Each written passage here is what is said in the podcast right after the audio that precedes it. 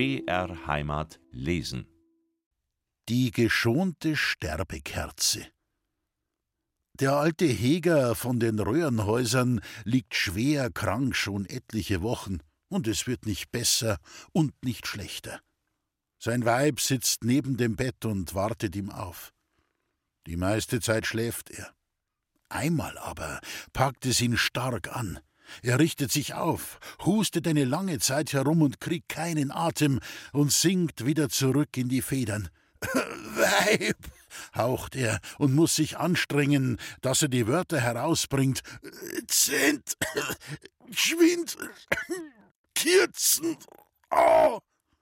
Und die Hegerin holt die Totenkerze aus der Truhe und zündet sie an.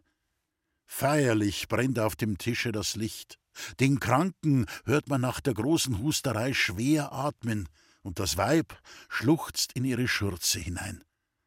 Nach einer guten Weile dreht sich der alte Heger wiederum auf die linke und nachher noch einmal auf die rechte und sitzt endlich auf und redet leicht und frisch. Oidi, löscht Kürzen aus. Mir ist schon wieder besser. Zwei ganz Gescheite. Mein Vetter hat eine Dirn, die der Arbeit gern ausweicht, wie dem Gestank. Einmal redet sie, Wurstbauer, der Mensch darf sie nicht zerreißen bei der Arbeit, er lebt ja nur einmal. Gut gehen lassen soll man sie's auf der Welt. Der Waldbauer sagt nichts darauf, aber bei sich denkt er, wie er uns nachher erzählt, Recht hast dirn, aber Song darf ich's dir halt nicht. Erfahrung. Wie der erste Kraftwagen durch das allerhinterste Dorf des Waldes rast, steht ein alter Mann vor der Tür seines Häusels, schaut dem neuen Ding lange kopfschüttelnd nach und meint schließlich zu uns, wer da wieder abkäme. Alles mit Maß. Ein frommer Muckenbrunner wallfahrtet einmal nach Rom kniet vor dem Papst nieder und betet Lieber Herrgott, ich tat halt recht schön bitten um ein Sing für mich und mein Weih und meine Kinder und für die Leid und das Viech bei uns daheim Smuckenbrunn. Ich bin wohl Gottes Stellvertreter, antwortet ihm der heilige Vater, aber sonst ein Mensch von Fleisch und Blut wie du. Da redet der Muckenbrunner ein rechter Michelgrad an. Blutsacker, ich hab mir schier denkt, dass ich den Teufels hocht erwisch. Passau. Ein Landsmann von uns wird in einer fremden Stadt dingfest gemacht und soll den Gesetzeshütern unter anderem auch seinen Heimatsort nennen. Weil diese das weltverlorene Nest in ihren Büchern nirgends finden können, fragen sie nach der nächsten größeren Stadt. Darauf der hinterbayerische Waldmensch Eingespielt wie mir auf Passau. Der Wunsch des Heigers. Beim Himmelreich Himmelreichwieser heigen sie. Es ist eine große Hitze und heute wird sicher noch was kommen. Daher treibt der Waldbauer die Leute fest zur Arbeit an. Ja, schön was, gibt ihm ein Knecht zur Antwort. Ein Bursch wie ein Tänling, der die Arbeit aber nicht erfunden hat, mir jetzt gestorben war. Oh, du Pfundsau, du Hämische, schreit ihn der Himmelreichwieser an. Es kann dir also passen, den ganzen lieben Tag in der toten Troche drin um ein Herz verlenzen, derweil dass wir uns in der Sauhitz vor Arbeit zerreißen könnten. Zu greifen und doch nicht zu erreichen. Unser Gemeindehirt, der Allerärmste zu Muckenbrunn, schlägt einmal auf der Weide seiner schönsten Kuh mit der Hand auf den Rücken und seufzt. Da gab's Fleisch nur. Und unser einer kriegt alle heiligen Zeiten einmal ein Breckei Fleisch zwischen Zint. Die unterbrochene Leichenrede. Auf der hintern Heid ist dem reichen Hofbauern ein blutjunges Dirnlein gestorben. Der Bauer hat eine Leiche angefriemt. Die Musikanten spielen den Trauerzug zum Friedhof hinaus.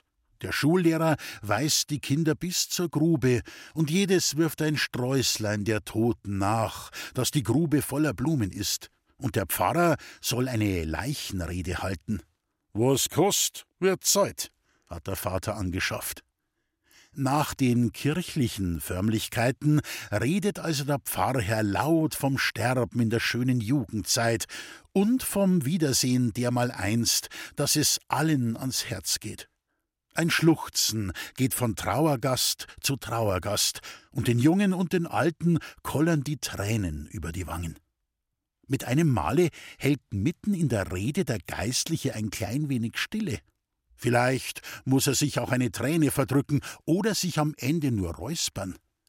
Jetzt kimmst du auf drei, denkt sich der Hofbauer und fängt auf der Stelle an laut zu schreien, wie es sich für ihn als Vater der Toten schickt. Oh, du mein Liebs, gutes arms Dirnei, jetzt hast fort müssen und fadern und der Murdern. Der Pfarrer dreht sich schnell zu dem Störenfried um, gibt ihm einen Deuter mit der Hand und schickt sich an, weiterzureden. Da fällt der Hofbauer dem Pfarrer noch einmal ins Wort und entschuldigt sich laut. Essers, Essers, Herr Hochwirn, jetzt han ich's früher angehabt zum Lamentieren. Der Hormt ist der Hormt der letzte Pascherkönig des hinteren Waldes, der etliche Jahre hinter Schloss und Riegel sitzt, schreibt in der langen Zeit ein einziges Mal seinem Weib und seinen Kindern heim. Der Brief enthält von der ersten Seite oben bis zur letzten unten nichts anderes als immer wieder die Worte Der Hornt ist der Hornt. Der Hornt ist der Hornt daheim ist daheim. Reue. Ein Saufbrüderlein, das all sein Hab und Gut durch die Gurgel gejagt hat, wankt und schwankt in der Nacht an dem versoffenen Vaterhaus vorbei. Plötzlich geht ihm seine große Lieblosigkeit hart zu Herzen. Er fällt auf die Knie nieder und ruft laut aus: Oh, du mein liebs Heisei, verzeih mir's tausendmal, dass ich die versoffen han. Die Männer halt. Ein Waldler liegt todkrank, und es ist ihm keine Hilfe mehr. Das Weib schlägt die Hände überm Kopf zusammen und jammert und schreit: Oh, du mein lieber guter Mo, nur ein einziges süß Wartel, sag mir no, es dahin gehst. Nur ein einziges süß Wartel. Darauf erfüllt ihr der Mann den Willen und brummt: Hönig!